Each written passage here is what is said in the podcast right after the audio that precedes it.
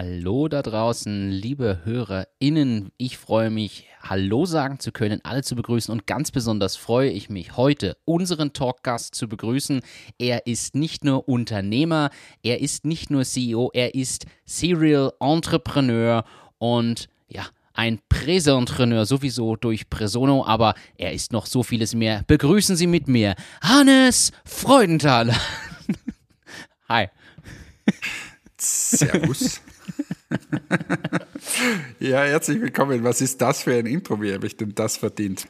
Weil heute der Tag so hart war, oder? Immer. Also ich habe heute einfach mal wieder gedacht, das hast auch du mal verdient, hier gebührend angeteasert zu werden. Aber ja, aber ich habe im Internet, weißt, mittlerweile mache ich so LinkedIn und so auf und dann lese ich da Kommentare, dass das eine der besten Keynotes war, die es jemals gegeben hat und so weiter. Ähm, und das vom Kommunikationschef von der Sparkasse. Also du hast dir auch ordentlich was gegeben die letzten Tage. Also auch Gratulation zu deiner gelungenen Keynote, die du gehalten hast. Äh, bei der Startrampe, glaube ich, beim, beim, wie heißt es? Die Sparkassen. Was ist es da gegangen? Erklär das kurz. Die Sparkassen-Startrampe meinst du? Ja, genau. Das war die Eröffnung des Accelerator-Programmes der Startrampe. Das wollte ich wissen, genau. Die Startrampe kenne ich natürlich, aber die Eröffnung des Accelerator-Programmes.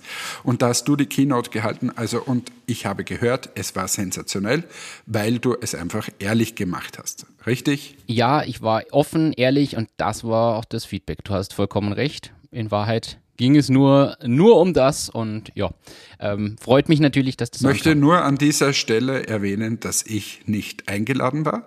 Ähm, aber ich, ich akzeptiere es, dass es so ist, wie es ist. Ich war nicht eingeladen und freue mich natürlich, dass mein lieber Freund äh, einen so tollen Vortrag gehalten hat. Warst ja nicht da, sonst hätte ich dich mitgenommen.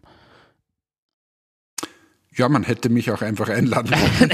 du warst Aber, ja im Urlaub, das wusste ich ja schon. Also ich, ich, muss ja, ich muss ja nicht ständig nur irgendwie über die Hintertüre, weil irgendwer von meinen Freunden dort ist und vielleicht schreibt er mich als Plus eins auf die Gästeliste. Es, wie wäre es denn eigentlich, lieber Johannes, wenn ich auch eingeladen gewesen wäre? Aber ist ja egal. Es ist ja nur eine kleine Randnotiz Hauptsache der Martin hat das gut gemacht. Ja, es kam gut an. Es freut mich auch. Also ich habe über die Höhen und Tiefen des Unternehmertums äh, ein bisschen berichtet und einfach auch offen gesagt, dass da quasi auch die ein oder andere Träne und Frustration dazu gehört. Genauso aber wie die Freudesträne und das Lachen. Das ist ein Spitzenübergang. Ich war heute in Wien und habe was beobachtet, wo ich der Meinung bin, dass gerade du mein richtiger Ansprechpartner bist und vielleicht haben unsere Hörerinnen und Zuhörer ähnliche Probleme oder sogar schon. Okay, warte, Moment. Also ich beschreibe dir hast mal entweder einen Astronauten gesehen oder irgendwen, der mit Sextoys um, um die Ecke kam. so ähnlich. Es ist fast genau in der Mitte. Und zwar, ich bin heute aus dem Hotel in Wien gegangen und gehe zu meinem Auto und auf einmal steht auf, in der Kurzparkzone da auch ein Auto. Und der Herr, der in dem Auto gesessen ist, kennst du so einen Scheibenwischer, äh, wie nennt man das? So ein, so ein, so einen Mob, was man zum normalen Scheibenputzen zu Hause nimmt.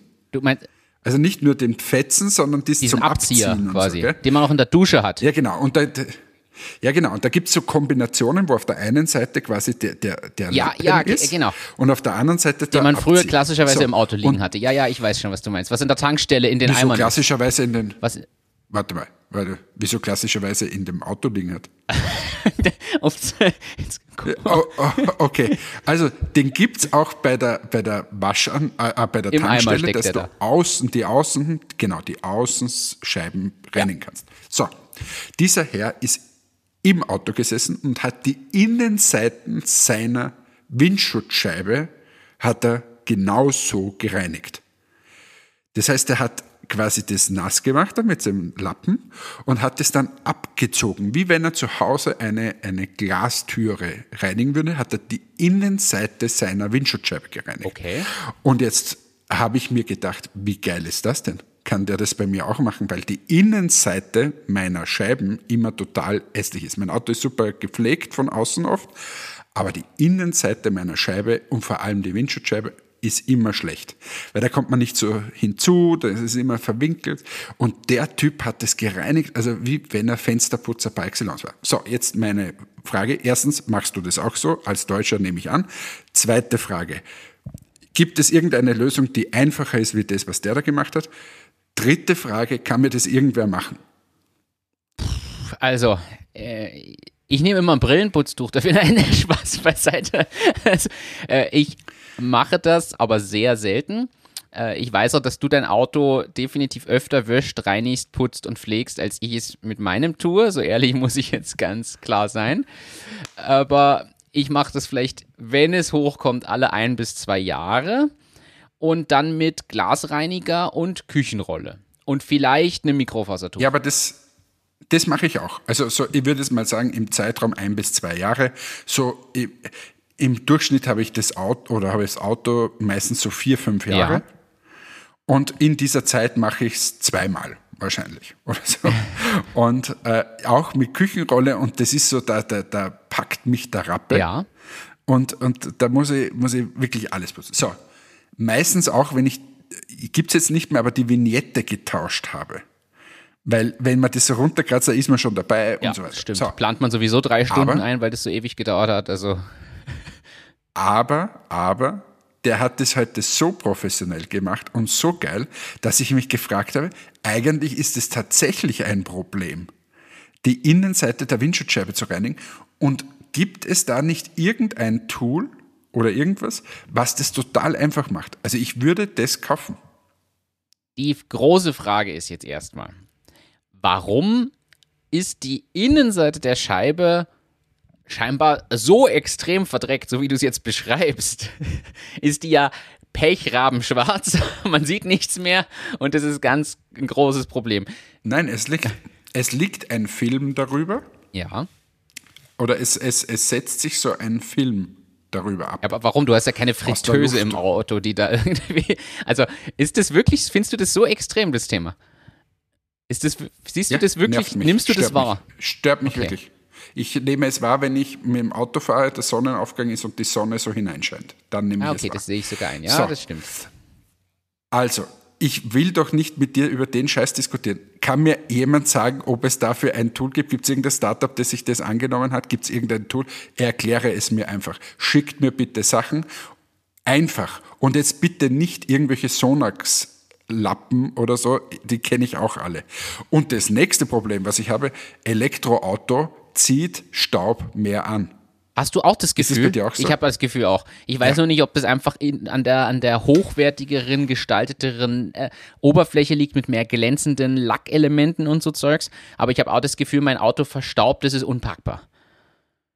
Ja, ich habe extra so einen grünen Staubfetzen bei mir im Mittelfach liegen, wo ich gefühlt jeden Tag da mal drüber gehe, weil das so staubig ist, wie wenn ich da drei Monate nichts gemacht hat. Ja, ich, ich, das unterschreibe ich dir 100 Prozent. Ich habe nur tatsächlich die Vermutung, dass das an, der, an dem Material und der Art der Oberfläche liegt und gar nicht am Auto per se. Und dass das mit allen anderen Autos, die aktuell produziert werden, wahrscheinlich genauso wäre. Ist meine ja. Vermutung. Okay, also Aber danke für die Antwort übrigens, dass du Alternativen Na, Moment, Moment, Moment, ich bin ja gar nicht äh. zum Antworten gekommen. Natürlich, ich habe einen Vorschlag.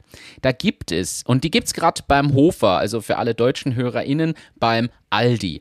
Gibt es diese Gerätschaften, die machen so eine Art ähm, Heißwasser-Ding. Die schauen aus wie dieses Schmalspur-Ding, was du beschrieben hast, diesen Abzie dieser Abzieher. Haben da drin aber eine kleine feine Düse und na, das ist nichts. Das ist, ist nichts, weil das ist, na, die, ich brauche keine so eine Apparatur. Diese Apparatur nervt mich schon wieder. Naja, ach so, du willst einfach so nur eine Trick große Apparatur. Quasi. Ich möchte, da wird es ja wohl gescheite Leute da jetzt draußen geben, die uns dann wieder schreiben und sagen, so, jetzt redet ihr wieder hier oberflächliche Kacke. Ich bin der Scheibenreinigungsmeister bei der Waschstraße so geht es. Was tut ihr hier? Und dann schreibt mir bitte dieses E-Mail oder dir, weil mir schreibt es sowieso keiner, es schreiben immer alle dir, dann schreibt bitte dem Martin dieses E-Mail und ich werde das dann ausprobieren, ob das funktioniert. Oder ihr habt ein Startup, wo ihr gesagt habt, ich kenne dieses Problem. Ja, die Innenseiten der Scheiben, die verschmutzen wirklich nervtötend. Also, lieber Hannes, hier bitte feature uns. Dann mache ich das. Schickt uns eure Geschäftsideen. Schickt uns eure Geschäftsideen, eure Geschäftsideen, eure Geschäftsideen. Haben wir auch schon lange nicht mehr Eben, gespielt. dadurch war es mir wieder Zeit. Du hast so schön die Überleitung geschaffen, da musste das jetzt sein. Ja, äh, ich bin, Ja. ich lass mich überraschen, was da so kommt. Gleichzeitig kann man fragen, haben da die Fahrzeughersteller irgendwie vielleicht was verpasst in der Konzeption von Fahrzeugen? Ist vielleicht auch das möglich? So, Mag sein. mag sein. Man weiß es nicht. Mag sein. Man weiß es nicht. Du, ich möchte mit dem, hier ein Thema diskutieren, was wir heute schon mal ganz kurz besprochen haben. Ich denke aber, das sind Überlegungen, die dahinter stehen, die mich erstens interessieren und zweitens vielleicht auch HörerInnen. Wir haben die letzten Male irgendwo schon mal das Thema Abonnieren von Services gehabt. Wir haben über Netflix und Disney Plus und so gesprochen. Wir haben auch darüber gesprochen, dass man Möbel mieten kann und frag mich nicht noch was alles. Über das Seegrundstück, was ich mir mieten kann, das Tiny House, was da irgendwo hin kann und und und. Und wir haben auch schon darüber gesprochen, dass in Privathaushalten es immer mehr zur Mode wird, gefühlt alles auf Miete zu machen, beziehungsweise auf Abonnement. Und du ja kritisch angemerkt hast, irgendwann müssen die Leute sich mal überlegen, ob nicht ihre monatlichen Fixkosten ein bisschen zu hoch werden, wenn ich für alles im Abo zahle, also auch das Handy oder so. Nun habe ich die Situation in der Firma, dass es neue Gerätschaften braucht, konkret Laptops. Ich nenne jetzt keine Marken, gibt da viele Hersteller. Apple MacBook Pro. Das könnte aber auch Lenovo oder irgendwas sein, aber okay, es ist ein Apple-Gerät. Nein, es ist ein Apple MacBook Pro, das du wieder mal kaufen willst. Und du fragst mich jetzt, ob du das leasen willst, sollst du. Genau, weil ich noch nicht drüber nachgedacht habe. Kaufen. Mir hat das im MacShark war. Ich dachte mir, vielleicht handle ich mir einen schönen Firmenrabatt aus bei MacShark, weil wir brauchen mehrere Geräte fürs Team, weil sich die Akkus allesamt aufblähen. Also habe ich gefragt, ja, was kann man da machen? Dann haben die gesagt, habt ihr schon mal über Leasing oder Miete nachgedacht? Dann gibt es sogar ein Mietmodell, wo du nach drei Jahren automatisch das neueste MacBook sogar kriegst und einfach weiterzahlst quasi kontinuierlich. Und ich habe mir gedacht, hey, in unserer Situation jetzt grundsätzlich, wo man immer schaut, Liquidität hochhalten, da ist es doch eigentlich geschickt, weil wir ja kein, äh, keine zu aktivierende Leistung in der Bilanz haben. Das heißt, Abschreibungen und so sind ja schön, aber eigentlich habe ich hohe Kosten für Hardware. Anschaffung, die dann über Abschreibung laufen und Co., aber eigentlich mir nichts wirklich bringen. Und ich habe dann halt überlegt, ist nicht Miete oder Leasing ein Modell? Und du meintest, du würdest eher abraten. Naja, nein, das habe ich so nicht gesagt. Ich habe gesagt, es kommt auf die Gesamtkosten an. Ja, wenn jetzt, so wie ich es mir ausgerechnet habe, sind es auf drei Jahre Laufzeit zwischen 100 und 150 Euro, die das Gerät jeweils einzeln, also pro Gerät, mehr kostet. Dafür habe ich aber, das muss man, Das sind in Prozent, im Prozent des Geräts, weil 150 kann viel sein, kann wenig sein. 5% ungefähr. Genau, und das musst du dir ausrechnen, ob der Test das wert ist, ja oder nein, musst du als Geschäftsführer entscheiden. Brauchst, brauchst nicht jetzt alle Leute fragen, sondern wenn deine, ich habe dir das so beantwortet, die Liquiditätssituation musst du ins Treffen führen. Wenn die wichtig ist oder halt einfach ein wichtiger Teil ist, dann kann die Liquiditätssituation dir auf drei Jahre das wert sein. Diese 100 oder 150 Euro. Wenn die Liquiditätssituation keine so wichtig ist und zum Beispiel das Thema Abschreibung dir dann auch noch was bringt, dann würde ich es gesamtheitlich eher auf Kaufen äh, auslegen. Genauso habe ich dir die Frage Das, beantwortet. das, das stimmt. Für mich ist auch noch eine Überlegung, die auch noch mit reinspielt. Trotzdem ja, äh, bei der Miete oder auch dem Leasing gehe ich eine fixe Vertragslaufzeit und Bindung ein, die ich dann, was ich wiederum schlecht finde, denn wenn ich das Gerät kaufe und in einem Jahr gibt es die Mitarbeiterin oder den Mitarbeiter aus welchen Gründen auch immer vielleicht nicht mehr und ich brauche das Gerät nicht, dann kann ich es simpel verkaufen. Kannst du es Was verkaufen? bei Leasing oder Miete hänge ich in dem Vertrag und komme auch nicht vorzeitig raus. Und das ist für mich jetzt das Argument, wo ich eher sage, ja, Anschaffung vielleicht doch geschickter. Gleichzeitig muss ich ehrlich sagen, hat mich das schon auf die Idee gebracht, ob man nicht ab einer gewissen Firmengröße und Teamgröße, ob nicht dann eigentlich so, so ein Miet- und Leasingmodell durchaus Sinn macht. Ich sage jetzt mal, wenn du bist die Raiffeisenbank, die einfach, keine Ahnung, wie viel 100 Menschen mit Laptops ausstattet, ob nicht da so ein Mietmodell für die IT viel, viel weniger Arbeit ist und du einfach quasi immer neue Gerätschaften alle zwei oder drei Jahre hast, da gibt es keine Themen, keine Probleme, du musst dich um nichts kümmern und das läuft einfach. Das ist eh so. Ah. Oh, jetzt bin ich desillusioniert. Ich wollte schon eine Firma eröffnen. Na, also ähm, zum Beispiel bei, bei der Trodat hatten wir das, glaube ich, bei Mann und Maus. Okay. Die haben das angeboten. oder bei in den anderen Firmen war das auch immer so. Und soweit ich mich erinnere, ist es doch bei der Raiffeisenbank auch so. Dass das dann über die Raiffeisen Dass IT die läuft das in irgendeiner Form. übers GRZ oder so. Okay. Ja, dann war es das auch mit meinen. So, habe ich wieder alles zu, zunichte gemacht. Super, Ja, super danke Job. für dieses Ich Feedback. möchte was anderes. Ich, ja, ich möchte was anderes ins Treffen führen. Und zwar, wir haben ja schon lange nicht mehr über das Thema Führung gesprochen. Jetzt habe ich heute die, äh, die unglaubliche äh, Chance, wieder mal mit einem chinesischen Partner die Zeit zu verbringen. Und der hat heute einen Satz rausgehauen, den möchte ich nicht vorenthalten. Und zwar, der, der chinesische Partner hat eine Firmengröße von ungefähr 90 Leuten im Büro und 45 Millionen äh, Umsatz oder so. Und ist 40 Jahre alt und mit dem habe ich ein bisschen unterhalten, was so Führung ist und was, was so die Challenges waren und wie er aus dem operativen Geschäft herausgekommen ist und so weiter. Und ähm, da hat mir er einen Satz gesagt, was wirklich irgendwie für mich so ein Game Changer war. Okay. Und de, der hat mir auf, er hat es natürlich auf Englisch gesagt, aber auf Deutsch bedeutet es, erzähl mir nicht die Geschichte, sondern sag mir das Ende, die Lösung. Und er hat es dann erklärt, ähm, dass er früher immer von seinen Mitarbeitern, die, er war unterwegs, hat irgendwie verkauft und so weiter, und seine Mitarbeiter haben ihm dann gesagt, ja Chef, wir haben da diese und jene Probleme, ähm, und wie soll man es denn lösen? Oder wir haben diese und jene Probleme und jetzt gibt's diese drei Lösungsansätze, was sagst denn du dazu? So in diese Richtung. Und er hat gesagt, er hat das komplett geändert, er hat gesagt, er will die Geschichte nicht mehr hören. Er, er stellt Leute ein, damit sie die Geschichte lösen. Und das heißt, wenn bei denen ein Problem auftritt, dann müssen die Lösungswege erarbeiten, dann sich für einen Lösungsweg entscheiden und diese Lösungswegentscheidung, also diese einen Weg, den der Mitarbeiter geht, den präsentiert er dann. Und das ist quasi das Ende der Geschichte sozusagen. Er, er erzählt ihm nicht die Geschichte, sondern er sagt, schau her, das machen wir jetzt, weil es dieses Problem vorher gegeben hat. Fertig und nicht diesen ganzen Babalatsch, der da da mitten ist. Und ich fand diesen Satz so, so cool. Erzähl mir nicht die Geschichte, sondern äh, erzähl mir das Ende beziehungsweise die Lösung. Und das ist, klingt so banal, aber wenn man ein bisschen drüber nachdenkt, äh, steckt da unglaublich viel Wahrheit und vor allem viel operative Tätigkeit äh, drinnen. Und mir hat das recht gut gefallen. Und vielleicht ist das ein Gedankenanstoß für den einen oder die andere da draußen. Finde ich einen guten Punkt, gerade weil du es auf Führung anspielst. Ich finde, da kommt dieses Thema Eigenverantwortung aller Beteiligten einfach mit rein. Also du hast mir das vorhin schon mal gesagt und ich denke seither ein bisschen drüber nach, habe es auch beim Laufen jetzt im Kopf gehabt und muss ehrlich sagen, ja, mit dieser klaren Aussage zwingt man sofort die Leute in eine Proaktivität. Und das finde ich super. Man gibt die Verantwortung gleich ab. Die eigentlich sollten es dann alle schätzen, auch wenn ich glaube, dass es am Anfang für viele ungewohnt ist. Ja, sicher, das Thema Eigenverantwortung ist es halt. Aber ja, also ich werde sicher beim Strategie-Meeting, liebe Entmatics ZuhörerInnen und Zuhörer, äh, ihr werdet es beim, beim Strategie-Meeting hören. Ähm, ja, ich werde mir das sicher durch den Kopf gehen lassen und möchte da ein bisschen was drüber sprechen. Wir haben nämlich jetzt wieder Strategie-Meeting, lieber Martin. Im September, wenn du da wegfliegst, haben wir in der Woche sind wir in Wien auf Strategie-Meeting. Wie, wie setzt du das diesmal auf? Habt ihr da schon konkrete Pläne?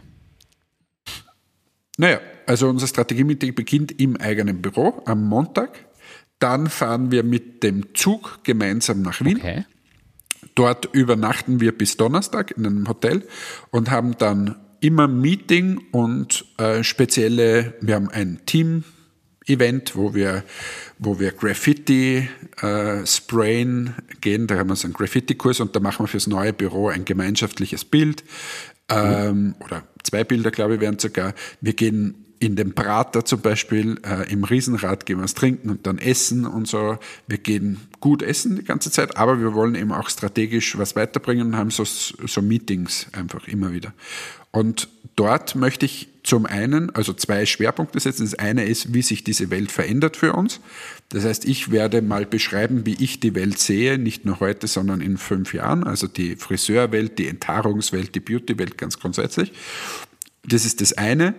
Und höre mir natürlich auch an, wie meine Mitarbeiterinnen und Mitarbeiter das äh, sehen und was wir, wie wir darauf reagieren können.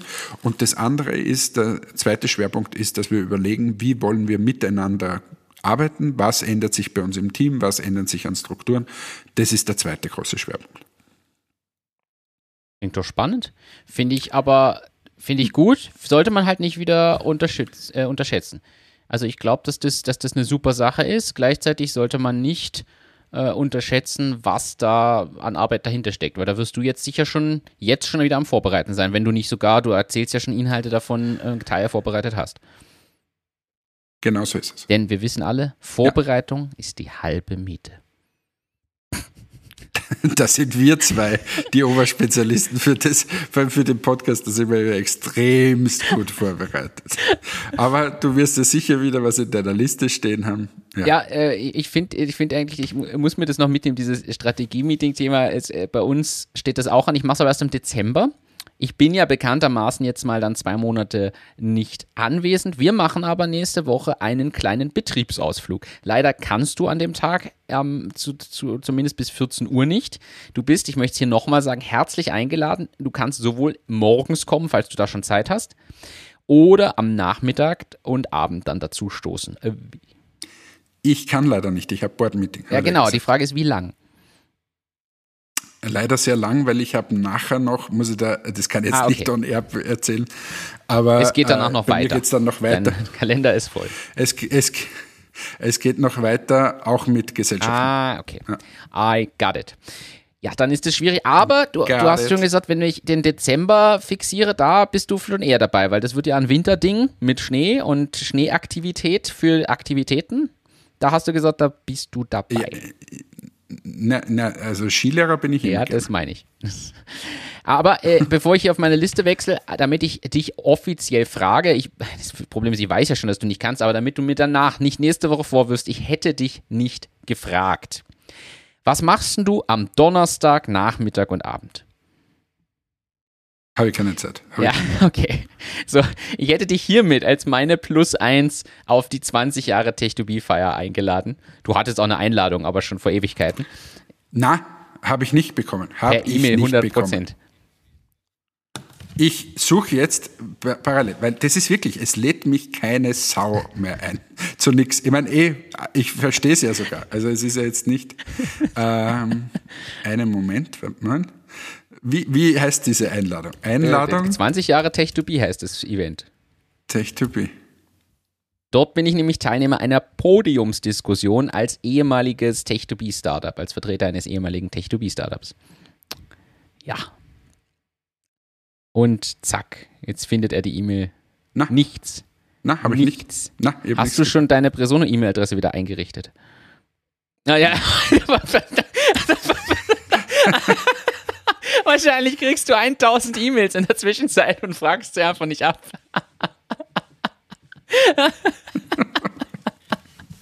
okay, so viel, so viel dazu. Wenn man halt also wenn man die E-Mails nicht mehr abruft, dann kann man auch nichts erhalten. ja, aber das, das waren so viele. so schnell klärt sich das auf. Nein. Also Nein, das ist ein Scherz. Nein, jetzt ohne Witz, ohne Witz. Äh, ich habe es am Handy noch nicht eingerichtet, das Persono, aber hier ist es eingerichtet, wo ich gerade gesucht habe und ich habe wirklich keine okay. Einladung bekommen. Aber ich bin ja niemanden, ich bin ja niemanden böse. Aber dieses Plus-Eins-Ding, dass ich immer dein Anhängsel bin, Jetzt bin ich schon in dem Podcast ein Anhängsel. Ich möchte einfach mal von irgendwem ganz normal wieder eingeladen werden. Dass sie sagen, so lieber Hannes, du bist ja eigentlich auch gar nicht so schlecht, du redest auch nicht nur Scheiße den ganzen Tag. Also laden wir dich ein, du kannst kommen, du kannst ein Getränk trinken, du kannst auch dich an den Häppchen laben, die wir da so haben. Es gibt gute Vortragende. Es ist nicht der Martin Behrens mal ausnahmsweise, der dich mitnimmt, sondern du kannst kommen und der Martin kann kommen und beide steht ja auf der Liste. Das, das wäre mal was, weißt? Warum nicht? Ja, das liegt möglicherweise daran, dass du eine große Zeit lang ja eingeladen warst und das auch wahrgenommen hast. Ich erinnere nur, war das nicht letztes Jahr, wo du den Vortrag auch an der JKU bei einem Event gehalten hast, zum Beispiel? Wenn ich mich richtig erinnere. Ja, aber die waren wahrscheinlich alle so und schlecht, dann, dass, dass mich keiner nein, nein, nein, mehr will und du bereitest ich, dich dann ich vor. Ich glaube, du hast ja. dann leider ein bisschen zu oft in diesem Podcast gesagt, bleibt mir doch alle weg mit diesen Events, Einladungen, diesem Netzwerken und ähnliches. Ich will einfach nur in meiner Laube sitzen und mit Freunden grillen. Könnte das passiert sein? Ja, aber kann mich nicht irgendwer zum Grillen mal einladen? Das wäre ja was, wo er sagt, du, jetzt schau mal vorbei, da steht ein Bier, da kannst, ich grille für dich. Das wäre auch mal geil. Tut ja auch kein Mensch. Irgendwie, ich, ich bin richtig isoliert. Jetzt fange ich dann gleich zum, zum Weinen an. Ja, äh, ich, ich, ich wechsle das Thema, damit du nicht weinen musst. Es ist dir Nein, egal. es ist mir nicht Es ist egal. Ich egal. frage dich immer, du, Schließen wir es ab. Es, es ist, mir dir nicht egal. Den nächsten Slot kriegst du wieder. Wenn ich das Aber- nächste Mal gefragt werde, aber- sage ich sofort, frag erst den Hannes. Nein, nein, bitte mach du das. Du kannst es viel besser. Aber zur Techtopie, es gäbe Presono nicht ohne Techtopie. Richtig. Und äh, darum bitte liebe Grüße an den Raphael bei Techtopie. Und für alle, die das jetzt zuhören und nicht wissen, was Techtopie ist, erklärst du jetzt ganz kurz, was Techtopie ist. Martin erklärt die Welt. Tech2B ist der oberösterreichische Inkubator beziehungsweise bietet ein Inkubatorprogramm an mit Fokus auf technische Gründung. Das heißt, wenn man schon eine gewisse Grundbasis hat zu seiner Geschäftsidee und ein paar erste Schritte gegangen ist, dann geht man zu Tech2B, stellt dort sein Unternehmen vor und versucht sich für deren Programm zu qualifizieren. Da haben sich einige Dinge geändert, seit wir dabei waren. Muss ich gestehen, bin ich im Detail nicht drin, wie sich das alles geändert hat. Aber im Kern stimmt es noch immer. Es gibt eine gewisse kleine Finanz Finanzspritze, finanzielle Unterstützung im ersten Schritt. Aber, und das ist viel wichtiger, das ganze Know-how. Man hat zugewiesen zwei BetreuerInnen vom Tech2B-Team, die in allen Bereichen natürlich gut aufgestellt sind. Dann haben sie noch Experten für Förderungen und Co., die einzeln noch dazukommen oder für einzelne Themen man sich holen kann. Und sie unterstützen die Teams, indem sie zwei externe Mentoren ein bisschen zwischenfinanzieren, damit dann aus der Praxis stammende Mentoren einen auch unterstützen. Man kriegt Büroräumlichkeiten zur Verfügung gestellt, aber das Wichtigste, ich sag's nochmal, ist einfach das Know-how und die Unterstützung und auch durchaus das Hinterfragen bestimmter Dinge was dann geboten wird im Rahmen dieser, äh, dieses, dieser Begleitungsphase. Und Hannes hat schon gesagt, uns würde es ohne Tech2B nicht geben. Das ist sogar kürzlich in irgendeiner Zeitung so abgedruckt gewesen als Zitat von mir, weil ich das genau so auch wiedergegeben habe. Und ja, danke an dieser Stelle und ich kann jedem nur empfehlen, selbst wenn man es nicht ins Programm schafft, die Vorbereitung alleine mit dem Pitching und den Sessions, die es für die Vorbereitung fürs Programm schon gibt, ich glaube, selbst die sind wertvoll, wo sich jeder was mitnehmen kann. Da war wieder mal ein Zitat von Martin abgedruckt in der Zeitung. Na, kann, kann, kann mich nicht erwehren, weißt du, da, da war halt wieder mal, habe ich Stellung bezogen zu aktuellen Themen und da haben sie halt wieder mal das Zitat herausgenommen. Und da fragst du dich jetzt, wenn du solche Aussagen triffst, warum dich keiner mehr auf Events und Vorträge einlädt. Ich weiß ja doch aber die, die Leute, die sollten nur wissen, also jetzt nochmal, um das Thema abzuschließen, ich bin eigentlich viel netter, als wie ich hier manchmal tue. Ich, ich kriege auch immer so, so lustig, wenn, wenn wir uns hier kokettieren, äh, wo es dann wieder heißt, ja, jetzt verurteilt nicht den Martin so. Ich finde es super, ist immer nämlich ich für mich, spricht immer für mich. Ja. Oder, oder was war da mal? Warte mal, jetzt muss ich es mir wieder hervorkramen. Da habe ich irgendwas zum Thema Freundschaft gesagt. Und äh, im Scherz natürlich. Und meine Mama hat da gesagt, ja, jetzt entschuldig dich, Martin, das ist ja dein Freund. Und ich habe mich ja wirklich entschuldigt dann Stimmt, bei dir. kann ich Aber bestätigen. je- jetzt, jetzt mal, jetzt mal ganz ehrlich, wir lieben uns ja. Also da, das ist ja eh klar. Ähm, und das, wenn wir hier etwas kokettieren oder so, dann ist ja das nur sehr nett gemeint. Ich freue mich ja wirklich wie ein kleines Kind, wenn der Martin Erfolg hat und umgekehrt ist es sicher auch so. Definitiv. Und ähm, ja, ob man jetzt wo eingeladen ist oder nicht oder ob man das plus eins oder nicht, das ist mir eigentlich egal. Was sich neckt, das liebt sich, ist mal der erste äh, nächste Spruch. Äh, ich schmeiß heute hier ins Phrasenschwein noch viele Euro rein, glaube ich. Aber was sich neckt, das liebt sich. Dementsprechend kann ich das unterschreiben. Und, das muss man auch sagen, wir würden uns ja auch gegenseitig vermitteln. Also wenn jetzt mich jemand anfragt und sagt, Martin, hältst du eine Keynote zum Thema Produkt- und Innovationsmanagement? Würde ich höchstwahrscheinlich sagen, nein, Ja, halte ich, Nein, nein. weil ich bin der Oberexperte. würde ich wahrscheinlich sagen, also ich nehme den Slot, aber ich schicke euch Hannes. Das wäre, glaube ich, meine Antwort. Also, Also, aber bei allen anderen Themen Bin's ich.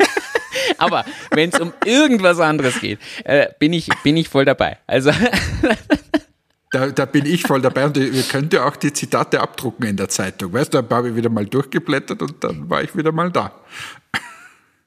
Ja, ich habe hier tatsächlich jetzt aber mal ein Thema, Hannes. Es gibt, also aus der Kategorie Business-Ideen, an die niemand denkt. Und ich, ich bringe jetzt hier so dezent ein Lieblingsthema von mir rein. Also erstens, na, fang, ich fange anders an. Auf meiner Keynote, die ich gehalten habe da gab es die Überschrift Tinder oder Parship? Fragezeichen. Und in dem Kapitel meines Vortrags ging es um Partnerschaft. Also Partnerschaften mit Vertriebspartnern von Presono in dem Fall, mit Vertriebspartner beziehungsweise Partner auf anderer Ebene, Agenturpartner und so. Aber die Überschrift war halt Tinder oder Parship, zwecks kurzfristig versus langfristig. Fand ich, war eine meiner besseren Ideen schon. Und jetzt möchte ich aber zu dem eigentlichen Thema kommen. Also man muss das sagen, Hannes kringelt sich gerade vor Lachen. Also ich habe einen Artikel gelesen, dass es eine, ein Optimierungsangebot gibt. Es gibt eine junge Dame, die bietet ihre Dienstleistungen an. Äh, Sie ist noch Studentin und hat das als Geschäftsidee entwickelt und verdient sechsstellige Summen mit Stopp.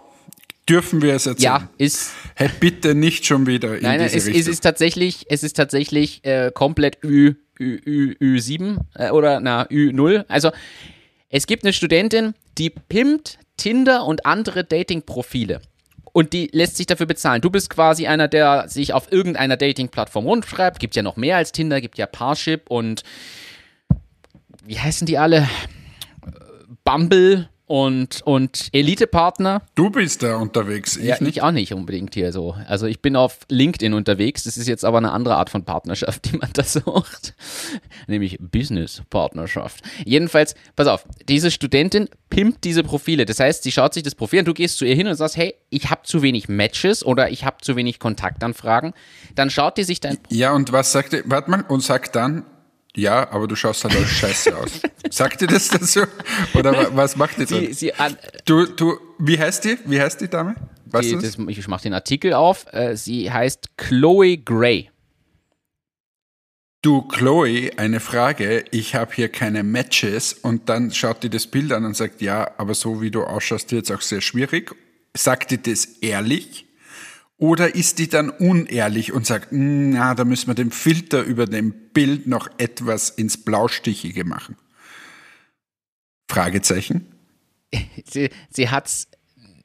Naja, sie- also so wie es in dem Artikel beschrieben ist, geht sie tatsächlich die Fotos durch und hilft mal zu sagen, das Foto ist gut, das ist nicht gut. Gibt Tipps, wie man bessere Fotos macht, weil sie sagt zum Beispiel, also sie fokussiert sich rein auf Männer und äh, hilft denen einfach quasi ein besseres Profil aufzubauen. Und zum Beispiel gibt es bestimmte Szenen und Sachen, die sie einfach sagt, das geht gar nicht.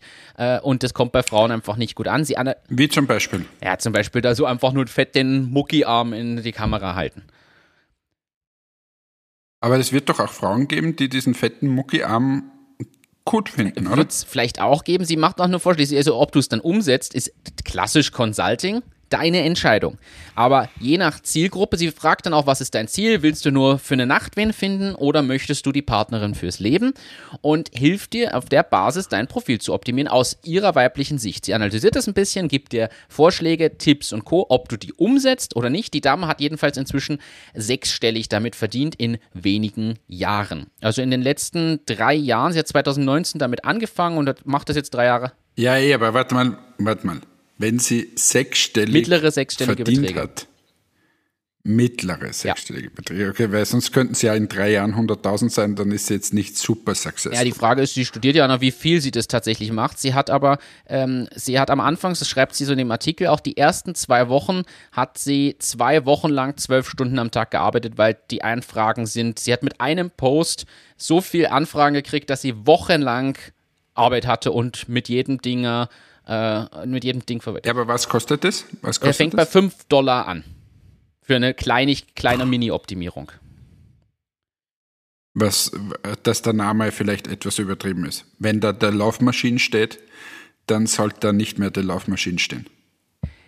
ich kann es dir nur bedingt sagen von dem Artikel. Ich poste den in den Mach Shownotes. das bitte mal. Ich, das machen wir jetzt mal. Du schreibst jetzt der Chloe irgendwas, dass sie dein Profil pimpen soll und ich zahle dir das. Und dann wissen wir genau, was, was die pimpt an dir. Du nimmst jetzt, äh, wirst ja irgendein altes Profil haben, das es noch gibt. Ja.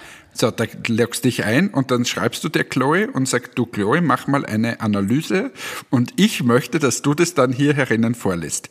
Ich möchte, dass da drinnen steht, ja, aber da, da sind deine Bauchmuskeln zu weit herausgestreckt und das schreckt etwas Welche ab oder so. So in diese, Ri- das möchte ich, dass du dann ehrlich vorliest, was dir die Chloe schreibt. Ja, ich, ich, ich, ich habe ja dir endlich den Absatz gefunden. Ich überlege mir das noch, weil inzwischen liegt ihr der Preis laut ihrer Website bei 69 US-Dollar für eine Profilüberarbeitung, die sie macht. Und für Übedates und 1 zu 1 Coachings geht's los bei 100 US-Dollar. Ja, aber das wollen wir ja nicht. Wir wollen ja, dass sie dein Profil, nimm dein Profil und lass es analysieren. Ich zahle dir das. Ich möchte aber, dass du ehrlich genau das, was sie analysiert hat, nämlich wirklich alles, hier vorliest. Genauso. Da machen wir dann die Tinder-Folge und du erzählst dann, so sie hat mir gesagt, bei diesem Foto soll ich nicht so grinsen, weil das wirkt irgendwie abtörnend oder so. Genau in dem Wortlaut, wie sie das sagt. Weil es ist, finde ich, wirklich spannend. Da können sich alle was mitnehmen. Das ist serviceorientierter Podcast. Ja, sicher. Ja, okay. Sehr gut. Du hast zugesagt, passt. Also wir warten alle darauf und wir werden dich beim Wort nehmen. Sehr gut. Das freut mich sehr. Wir werden es sehen. also, das, das schaue ich mir noch, das überlege ich mir noch. Aber das, du reitest mich hier in Sachen rein. Es ist vielleicht nicht unbedingt gut, dass ich dieses Thema angeschnitten habe. Das ist jetzt, Ja, vielleicht hörst du dann auch mal auf mit sagen, das ist dein, deine. Strategie, oder? Das ist einfach deine Strategie. Ja, nein, wir testen jetzt einfach alles, was du da an sechs Themen bringst, testen wir aus. Also gnadenlos. Du, ich habe da noch so ein paar Artikel ähm, zu Bordellen. Soll ich das auch? Martin, ich zahle dir das Ganze, aber nur unter der Bedingung, dass du hier alles postest und hier alles erzählst, was dort passiert. Oh, jetzt wird's, du, jetzt wird's ganz dünnes Eis. Jetzt, das, das könnte teuer werden. Das könnte sehr teuer werden.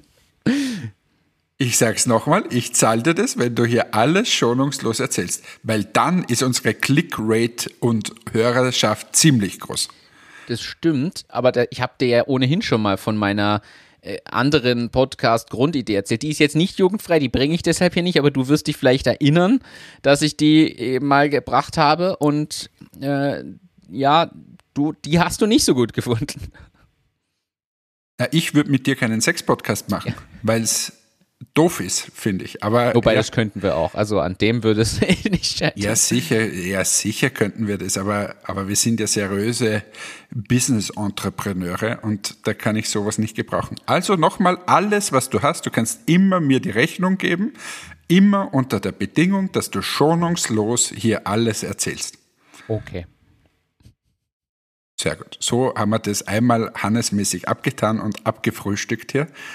Sag mir irgendwelche Weltraum- oder äh, Business-Themen. Wer hat was gekauft? Business. Was gibt's alles? Musk und Twitter, äh, also Elon Musk und Twitter sind inzwischen vor Gericht. Hast du das mitbekommen? Nein, was ist denn da überhaupt? Der genau, der, der wollte Er das wollte es kaufen und dann gab es ja so ein paar Diskussionen. Dann hat er ja plötzlich Twitter vorgeworfen, dass die Zahlen zur Userbasis und so nicht stimmen, dass da viel mehr Bots und Fake-Accounts dabei sind und Twitter das falsch offenlegt, bla bla bla. Dann ging es irgendwie so hin und her. Die ganzen Details erspare ich. Jetzt habe ich, muss ich auch ehrlich sagen, nicht komplett mehr mitverfolgt, weil es irgendwann langweilig wurde. Und jetzt ist es so, dass er von dem Kauf zurücktreten will. Und Twitter sagt aber natürlich, äh, nee, weil jetzt ist ja schon alles öffentlich und der Kurswert beeinflusst und und und. Er hat sich committed dazu. Da gibt es ja Themen und jetzt werden die sich vor Gericht darüber streiten, ob er es jetzt kaufen muss oder nicht. Ja, spannend. Also, ja, ich habe ich hab ein anderes Thema, was ich mit dir besprechen möchte. los. Sag dir Merit Order was. Merit Order. Sagt mir gar nichts. Das ist aber schade, weil ähm, das ist gerade das, warum die äh, Strom- und Gaspreise so explodieren. Natürlich, der Grund ist der Krieg, aber das ist das Prinzip, was angewendet Ah. wird. Und Dass man also- sich immer am teuersten Preis orientiert. Oder eigentlich stimmt es nicht, was ich gerade gesagt habe. Eigentlich ist das der Grund, warum so viele Unternehmen gerade so viel Gewinn machen. Und wo es dann um die Abschöpfung des Gewinns geht und so weiter. Ja. Und das ist dieses Prinzip. Möchtest du uns das gerne erklären? Naja, so- soweit ich es äh, mitbekommen habe und verstanden habe, geht es einfach darum, dass sich alle Energiequellen, also die Preise aller Energieträger äh, quasi orientieren am teuersten in einer gewissen Reihenfolge, die definiert ist. Das heißt, der Gaspreis steigt Na, na, na. und auch die äh, Nicht-Gas-Energiequellen steigen auf einmal. Vom Preis her. Ja, ich habe einen sehr guten Vergleich. Also grundsätzlich geht es darum, Strom ist ein austauschbares Produkt. Ob du das jetzt von einer Atomanlage bekommst, aus einer Gasanlage, aus einem Photovoltaik-Geschichtel, komplett Ja. egal. Für dich ist es eine Kilowattstunde, eine Megawattstunde, was auch immer. Das heißt, um das geht's, das ist mal der, die erste Voraussetzung, dass quasi das Produkt austauschbar ist. Und jetzt habe ich vor kurzem, heute, gestern, keine Ahnung, ein, ein gutes Beispiel gehört, wie man das erklären kann, dieses Prinzip. Stell dir vor, du hast zwei Bauernhöfe nebeneinander. Ja. Beide pflanzen äh, Kartoffeln an. Und es sind genau dasselbe Produkt, austauschbares Produkt. Ob ich jetzt das eine, die eine Kartoffel oder die andere Kartoffel nehme. Der eine Bauer, der bestellt sein Feld noch so wie früher. Der hat ein Pferd, einen Wagen, den er dahinter zieht. Es ist sehr viel Mühsal, er muss ganz viel händisch machen und so weiter. Ja. Die Kartoffel kostet zwei Euro Ja. das Kilo oder so. Und daneben der Bauer setzt auf neuartige Technologien, bestellt das Feld ganz mit neuen Geschichten äh, und die Herstellungskosten bei dem sind ein Euro. Dann fahren sie beide auf den Markt und verkaufen diese. Der Kunde will Kartoffeln kaufen. Jetzt wird der, der das um 2 Euro, sagen wir, hergestellt hat, sagen wir, das um 2 Euro verkaufen, ist jetzt egal, der verkauft das, sagen wir, um 2 Euro. Und der, der es um einen Euro herstellt, der denkt sich, naja, mache ich auch 2 Euro. Weil ja der, Und verdient der sich Kunde so- scheint ja bereit sein zu, äh, zu zahlen. Genau, der muss ja das zahlen. Und genau das passiert bei den Kraftwerken. Das heißt, das Gaskraftwerk sagt jetzt, setzt den Preis fest und sagt, ja, damit ich hier noch irgendwie kostendeckend produzieren kann, kostet bei mir die Kilowattstunde, sagen wir 100 Dollar, ist jetzt egal, weiß ich nicht, was da die, also Kilowattstunde nicht, aber die Megawattstunde kostet, sagen wir 100 Dollar Ja. oder so. Und das, der Photovoltaikmann, der sagt, boah, das ist aber super, wenn du das um 100 Dollar verkaufst, weil bei mir kostet es nur 10 Dollar. So, aber ich verkaufe es natürlich auch um 100, weil die müssen das ja alle so kaufen. Und das passiert jetzt gerade. Der, der einzige Punkt, den ich ergänzen möchte zu deinem tatsächlich sehr guten, praktikablen Vergleich, ist der, dass in der freien Marktwirtschaft das vielleicht so nicht sein würde, weil der eine möchte halt die Kartoffeln dann vielleicht schneller verkaufen als der andere oder möchte, wenn quasi, wenn, wenn ein Überschuss da ist, wenn es zu viele Kartoffeln im Vergleich zur Nachfrage gibt, wird der andere natürlich den Preis günstiger machen, weil er will alle seine Kartoffeln verkaufen und dann entsteht ein Wettbewerb. Das heißt, der, da, da funktioniert es dann ein bisschen Das stimmt anders. natürlich. Bei Energie ist es so, wir sind dem ja ausgeliefert, weil der Konsument ent- kann eigentlich nicht umentscheiden mehr.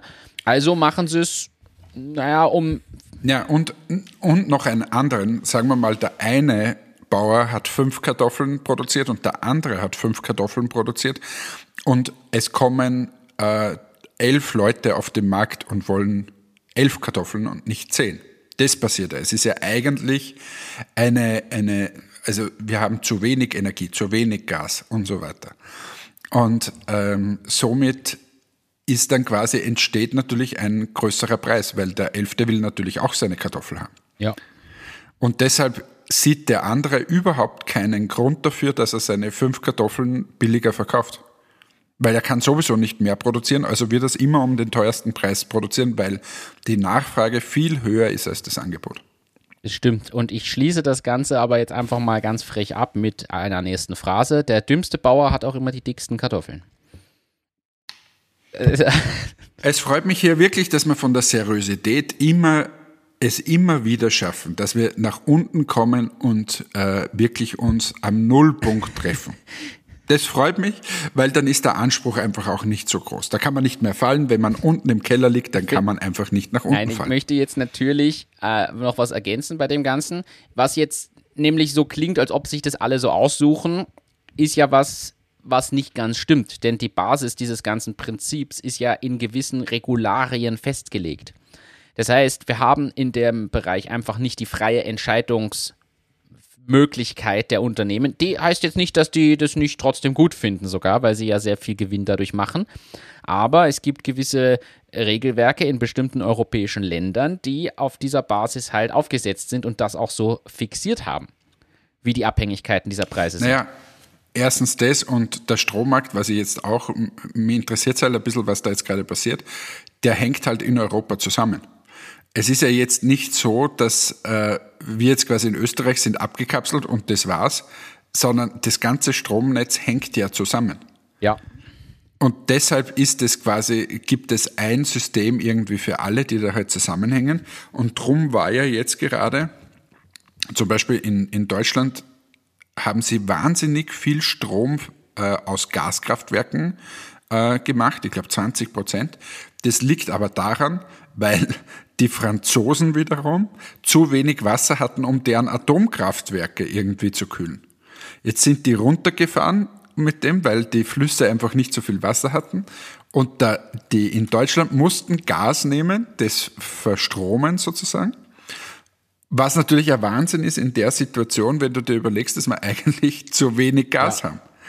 Also komplett irre, wie das alles zusammenhängt. Finde ich super spannend. Ist tatsächlich spannend, aber ein extrem komplexes Thema. Ich glaube aber gleichzeitig, dass hier jetzt tatsächlich aufkommt und ich glaube auch, was richtig Schmerzhaftes passiert. Ich glaube persönlich, dass die europäische Wirtschaft mit genau diesem, ich sag jetzt mal, Versagen, was Energiepolitik der letzten, ich sag jetzt irgendwas, 10, 15 Jahre äh, angeht. Ich glaube, dass da sich die europäische Wirtschaft gerade für die nächsten 50 Jahre massiv schwächt und das Leben richtig schwer macht.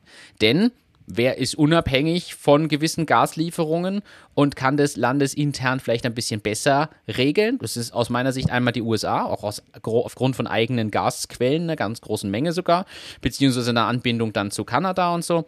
Und auf der anderen Seite ist es, glaube ich, trotzdem China, die, soweit ich weiß, auch sehr unabhängig von all diesen Dingen mh, agieren können. Und das sind wieder mal zwei der großen Regionen und Weltmächte, gegen die wir Europäer sowieso immer versuchen, uns durchzusetzen. Und ich persönlich glaube, dass das uns noch richtig, richtig auf die Füße fällt. Es zeigt sich halt jetzt. Jetzt ist es natürlich zu spät, an mancher Stelle noch zu reagieren. Aber ich glaube, dass hier jetzt gerade aufgezeigt wird, wie nachteilig das sein kann, wenn man sich da mit den Falschen ins Bett das, das, das Spannende an der ganzen Sache ist, wenn du dir überlegst, das europäische Wirtschaftswunder sozusagen ist aufgebaut, dass unsere Werkbank in China ist, dass unser mittlerweile teilweise größter Absatzmarkt, Automobil oder so, ist China. Ähm, dann liefern wir auch, exportieren wir auch viel in die USA zum Beispiel. Das sind so die Export. Das heißt, wir exportieren exorbitant viel. Wir müssen extrem viel importieren, weil wir keine Rohstoffe haben. Wir sind komplett abhängig von Energielieferungen äh, aus Russland und so. De facto haben wir eine Abhängigkeit von all den großen Mächten. Und die sind aber nicht abhängig von uns, sondern wir sind ein Absatzmarkt für die. Das ist natürlich toll, aber eigentlich sind wir ziemlich weit hinten. Und das ist irgendwie schlimm zu beobachten in so vielen Bereichen. Ähm, haben wir eh schon seit Folge 1 reden wir über das, dass wir eigentlich jetzt mal endlich eine Strategie bräuchten auf ganz vielen Ebenen, auch auf der Unternehmerstrategie, dass man sagt, so holen wir mal die guten äh, Startups oder schauen wir, dass wir hier Startups äh, gründen, große Tech-Companies und so weiter. Aber irgendwie gefühlt geht da überhaupt nichts weiter und ich habe irgendwie so die, die Sorge, dass der Zug abgefahren ist. Aber jetzt noch das Gute ist, dass es dann so Podcasts gibt wie bei uns, wo man von der, vom Keller bis zum Dach hier alles bespricht. Wir reden über Tinder und Pimp My äh, Profil bis hin zur großen Weltpolitik. Das gefällt mir so an uns. ich habe, mir gefällt es auch, ich habe, du bringst jetzt ein Thema rein, das habe ich hier auf meiner Liste noch stehen und das passt einfach, ich muss es leider noch bringen, es tut mir leid, ich weiß, du musst früh raus, aber dieses Thema muss noch sein und vielleicht sagst du auch, das ist jetzt zu komplex und überlegst dir was bis nächste Woche. Ist für mich okay. Aber pass auf. Ich habe was gelesen. Ich habe den Link leider nicht mehr parat, aber ich habe was gelesen zu einem aus meiner Sicht irrsinnig spannenden Ansatz. Und der spielt nämlich genau in dieses Thema China bzw. Asien versus Europa versus USA und so weiter hinein. Und zwar gibt es Überlegungen von sehr schlauen Leuten, wie mir scheint, dass man die Produktkosten abhängig macht von der Entfernung, wo sie eigentlich herkommen und produziert werden oder zu welchem Teil sie quasi aus ausländischen Bestandteilen bestehen. Das heißt, dass das in China produzierte Produkt wenn es das gleiche in Europa auch gibt, vielleicht sogar lokal produziert, dass das quasi, weil es so weit herkommt, weil es nicht in der EU die Wertschöpfung äh, äh, hat oder im eigenen Land, dass das so stark preislich erhöht wird, dass der Konsument und die Konsumentin plötzlich das lokale Produkt bevorzugt. Wahrscheinlich sogar über eine nennen wir es mal distanzabhängige oder produktionsstandortbezogene Steuer, weil du kannst ja jetzt nicht den Hersteller zwingen, einfach so das teuer zu machen. Das muss man natürlich über Steuern regeln. Ich finde aber im Kern diesen Ansatz genial und ich hoffe, ich habe es so erklärt, dass du jetzt verstanden hast, was ich meine. Man nennt das Ganze Zoll. was, was man dazu braucht. Es ist im Kern ganz einfach. Wenn du das eine wäre Kostenwahrheit für Produkte. Es gibt ja ganz viele Sachen, die gestützt sind und deshalb so oder subventioniert. Landwirtschaft und so weiter ist subventioniert in irgendwelchen Ländern. Dann zahlt sich's aus, dass du die Tomate wäscht irgendwo, dann führst du sie wieder kreuz und quer durch Europa, weil der Transport wieder gestützt ist und so. Das ist das eine. Aber wenn man es jetzt global sieht, bräuchte man unter Anführungsstrichen einfach nur Zölle einführen. Das Problem ist, wir haben das leider, glaube ich, übersehen. Aber stell dir mal Folgendes vor. Du kaufst dir dein Gewand, ähm, kommt in der Regel irgendwo aus Bangladesch oder sonst irgendeiner Region dieser Welt. Und wir wollen einfach günstige T-Shirts haben. So, und für die für die, äh, früher hatten wir mal eine große Textilindustrie in, in Spanien, gibt's immer noch, aber die war halt viel, viel größer oder nicht nur in Spanien, selbst in Österreich hatten wir Textilindustrie. Stell dir mal vor, du würdest die, den Einfuhr von Waren mit, sagen wir, 50 Prozent bezollen. Ja. Dann würde es sich sofort wieder lohnen, in Österreich oder in irgendwelchen Regionen hier T-Shirts zu produzieren. Ja. Das Problem ist, wir sind zu spät, glaube ich, weil wir in so vielen Dingen abhängig sind voneinander, dass es einfach sehr, sehr schwierig ist, das aufrechtzuerhalten. Donald Trump hat das gemacht ich war selbst leider betroffen, der hat zum Beispiel auf chinesische Waren Strafzölle, Zölle ja. um bis zu Strafzölle bis zu 25 Prozent erhoben. Und dann überlegst du natürlich, was tust du? Damit du das nicht zahlst. Und da ist eine Möglichkeit, du produzierst in Amerika dann, wenn du diesen Absatzmarkt brauchst. Nur, der hat das auch nicht durchgehalten, weil im gleichen Atemzug hat dann zum Beispiel China gesagt, na, ist eh kein Problem, dann ist halt das iPhone auch um 25 Prozent teurer und so weiter. Und dann das will ja der Konsument dann auch wieder nicht zahlen. Also das ist mittlerweile schon so verwoben, das ist meiner Meinung nach einer der Gründungsfehler der Europäischen Union, dass man sich überlegen hätte müssen, welche Industrie sollen hier bleiben und nicht einfach das ganze, die ganze Industrie, die ganze Wertschöpfung außerhalb des Landes gemacht. Wir können meiner Meinung nach nicht von einer Dienstleistungsgesellschaft leben, wo keine Industrie und so mehr ist. Ähm, und die Werkbank und alles haben wir nach außen gegeben. Und man sieht es ja in gewissen äh, Bereichen, wie jetzt zum Beispiel die Schutzmasken, wie das war, wo man dann sieht, man ist von ein paar Firmen in China abhängig auf einmal, wo man die Masken daherbringt und keiner auf der Welt kann das machen. Das ist jetzt bei Schutzmasken schon schlecht gewesen, aber das ist bei medizinischen Produkten ganz schlecht und so weiter. Letztes Mal, glaube ich, haben wir das Thema Chip-Produktion äh, in Magdeburg angesprochen.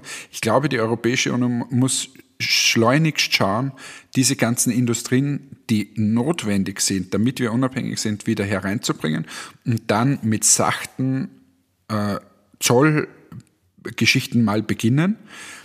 Dagegen steht Freihandel, aber da müssen es halt alle irgendwie so machen und nicht nur wir.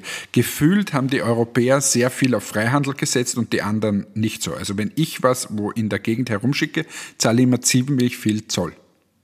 Die Frage, ich, ich möchte es noch weiter spielen, ist nicht die, das Problem oder die Frage dahinter, ob einerseits der Kapitalismus per se einen gewissen Anteil an dieser ganzen Entwicklung hat und auch die Gewohnheit des Einzelnen, alles haben zu können und auch haben zu wollen. Weil ganz ehrlich, warum wollen wir denn massiv viele T-Shirts und Kleidung und billig? Erstens, früher war das übrigens anders.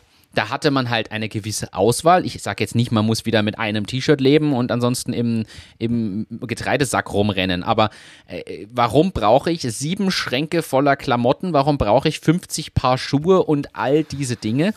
Warum brauche ich übertrieben gesprochen, jedes Jahr ein neues iPhone äh, und, und, und. Und da frage ich mich, ob nicht da sogar der Kern ist, dass die Konsumentin und der Konsument heutzutage so ja, in diesem, oder die breite Masse, gerade nämlich in den drei angesprochenen Regionen zum Großteil, in diesem Verhalten gefangen ist und davon auszugehen, das ist halt so. Und die Frage ist, ob man da nicht ansetzen muss und so hart das klingt, einen harten Cut machen muss und den Leuten sagen müssen, nö, ihr müsst es zahlen, wenn ihr das unbedingt noch wollt. Ja, das iPhone wird viel teurer. Oder man produziert es plötzlich auch lokal und dann ist vielleicht sogar der Preis wieder akzeptabel. Äh, das muss man sich natürlich anschauen und durchrechnen, ob das geht. Aber warum nicht da auch ansetzen? Also ich finde immer schwierig, nur die Unternehmen bzw. die Staaten da in die Verantwortung zu ziehen. Dann natürlich muss es von da kommen, aber ich finde, es betrifft jede Einzelne und jeden Einzelnen von uns ja genauso. Ja, also mir wird es jetzt zu kompliziert. aber aber der, mein letzter Satz ist jetzt natürlich, wir, wir verbrauchen mehr Ressourcen, als uns eigentlich erlaubt wäre das ist gut formuliert. für diese Welt. Das ist gut formuliert. Und das, das müssten wir schleunigst abstellen. Ich glaube aber ganz ehrlich und jetzt ein bisschen positiv in die Zukunft, dass die jüngere Generation das mittlerweile schon geschnallt hat, dass das so ist. Und ich bin eigentlich zuversichtlich, dass sich die Menschheit nicht abschafft, sondern dass wir ähm, wieder positiv aus diesen ganzen Krisen herausgehen. Das sind meine letzten Worte. Ich wünsche euch jetzt einen schönen Abend. Ähm, eigentlich schönen Tag. Für uns ist es schöner Abend. Es ist 21.07 Uhr, wo wir gerade aufzeichnen. Alles Gute. Äh, wünsche dir, lieber Martin, auf all den möglichen äh, Veranstaltungen alles Gute, wo du wieder bist. Äh, ich bin schon gespannt, was alles von dir zitiert wird überall. Und ich wünsche jetzt allen eine tolle Woche. Tschüss, ciao, baba. Euer Hannes. Danke, Hannes. Es war eine spannende Diskussion. Wir hatten äh, lustige Momente, ernste Momente, tiefgründige Momente. Ich hoffe, für alle war heute was dabei. Ich wünsche dir morgen eine gute Reise nach Spanien. Ähm, hasta la vista oder so ähnlich. Und in diesem Sinne, danke fürs Einschalten an alle. Bis zum nächsten Mal. Ciao, ciao.